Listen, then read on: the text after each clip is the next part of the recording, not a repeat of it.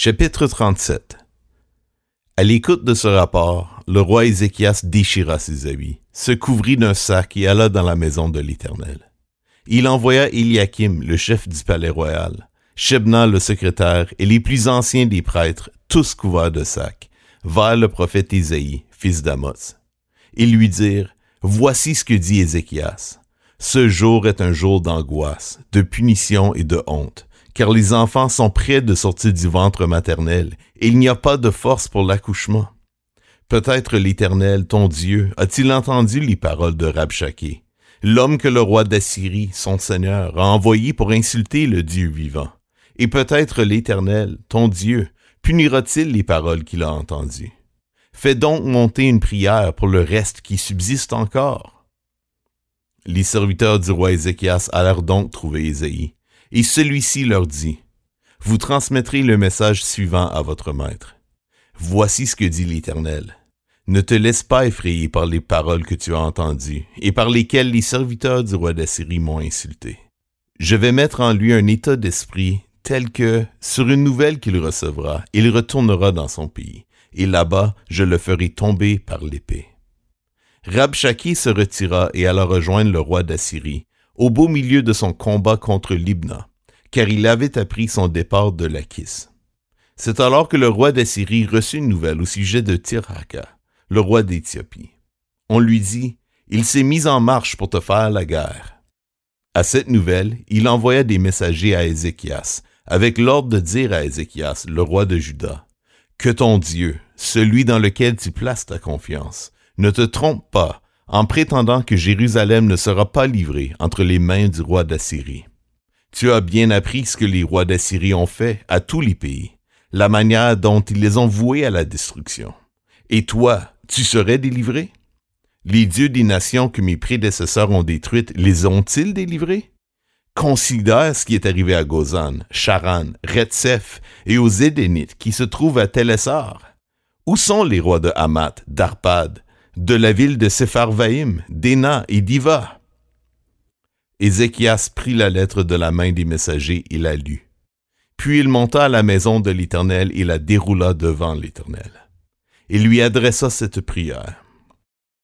Éternel, Maître de l'univers, Dieu d'Israël, toi qui sièges entre les chérubins, c'est toi qui es le seul Dieu de tous les royaumes de la terre. C'est toi qui as fait le ciel et la terre. Éternel, tends l'oreille et écoute. Éternel, ouvre tes yeux et regarde. Écoute toutes les paroles que Sanchérib a envoyées pour insulter le Dieu vivant. Il est vrai, Éternel, que les rois d'Assyrie ont dévasté tous les pays et leurs territoires, et qu'ils ont jeté leurs dieux dans le feu. Mais ce n'étaient pas des dieux. Ils avaient été fabriqués par la main des hommes. C'était du bois et de la pierre. Voilà pourquoi ils ont pu les faire disparaître. Maintenant, Éternel, notre Dieu, délivre-nous de Sanchérib et que tous les royaumes de la terre reconnaissent que toi seul es l'Éternel. Alors Ésaïe, fils d'Amoz, fit dire à Ézéchias, Voici ce que dit l'Éternel, le Dieu d'Israël. J'ai entendu la prière que tu m'as adressée au sujet de Sanchérib, le roi d'Assyrie. Voici la parole que l'Éternel a prononcée contre lui. Elle te méprise, elle se moque de toi, la Vierge, la fille de Sion. Elle hoche la tête sur toi, la fille de Jérusalem. Qui as-tu défié et insulté? À qui t'es-tu attaqué par tes paroles? Tu as lancé un regard insolent vers le Saint d'Israël. Par l'intermédiaire de tes serviteurs, tu as défié le Seigneur. Tu as dit, c'est grâce à mes nombreux chars que j'ai gravi le sommet des montagnes, les pentes du Liban.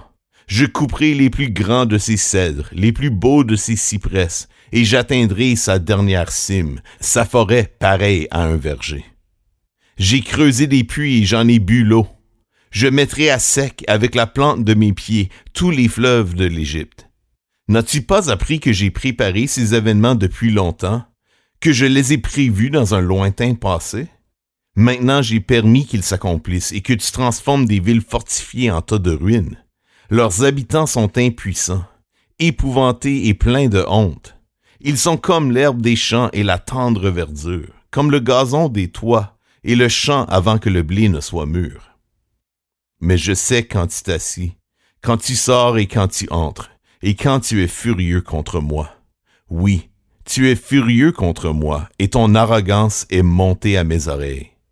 C'est pourquoi je vais mettre mon anneau à tes narines, et mon mort entre tes lèvres, et je vais te faire repartir par le chemin que tu as pris à l'aller.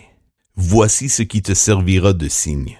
On mangera cette année ce que produit le grain tombé en terre, et une deuxième année ce qui pousse tout seul, mais la troisième année semez, moissonnez, plantez des vignes et mangez-en le fruit. Les rescapés de la communauté de Judas, ceux qui seront restés, plongeront de nouvelles racines vers le bas et porteront du fruit vers le haut. En effet, un reste sortira de Jérusalem, et du mont Sion des rescapés. Voilà ce que fera le zèle de l'Éternel, le Maître de l'univers. C'est pourquoi, voici ce que dit l'Éternel à l'intention du roi d'Assyrie. Il n'entrera pas dans cette ville, il n'y tirera pas de flèche, il ne lui opposera pas de bouclier, il ne construira pas de retranchement contre elle. Il repartira par le chemin qu'il a pris à l'aller, et il n'entrera pas dans cette ville, déclare l'Éternel. Je protégerai cette ville pour la sauver, à cause de moi-même et à cause de mon serviteur David. L'ange de l'Éternel sortit et frappa cent quatre-vingt-cinq mille hommes dans le camp des Assyriens. Quand on se leva le matin, ce n'était plus que des cadavres. Alors Sanchérib, le roi d'Assyrie, leva le camp et repartit, et il resta à Ninive. Un jour où il était prosterné dans le temple de son dieu Nisroch, ses fils Adramélec et Charetzer le frappèrent de l'épée avant de se réfugier au pays d'Ararat. Son fils Essaradon devint roi à sa place.